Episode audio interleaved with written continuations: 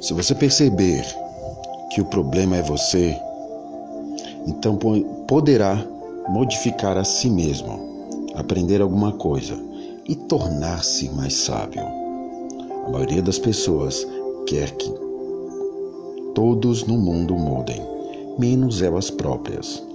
Mas eu lhe digo, é mais fácil mudar a si próprio do que a todos os demais. Não se não culpe aos outros, assuma sua culpa. Reconheça seus erros e tente mudar a si. Não transfira sua culpa para os outros para se sentir menos culpado. Encare seus erros, encare suas dificuldades, encare suas limitações e mude, mude a si. Você vai ser mais feliz.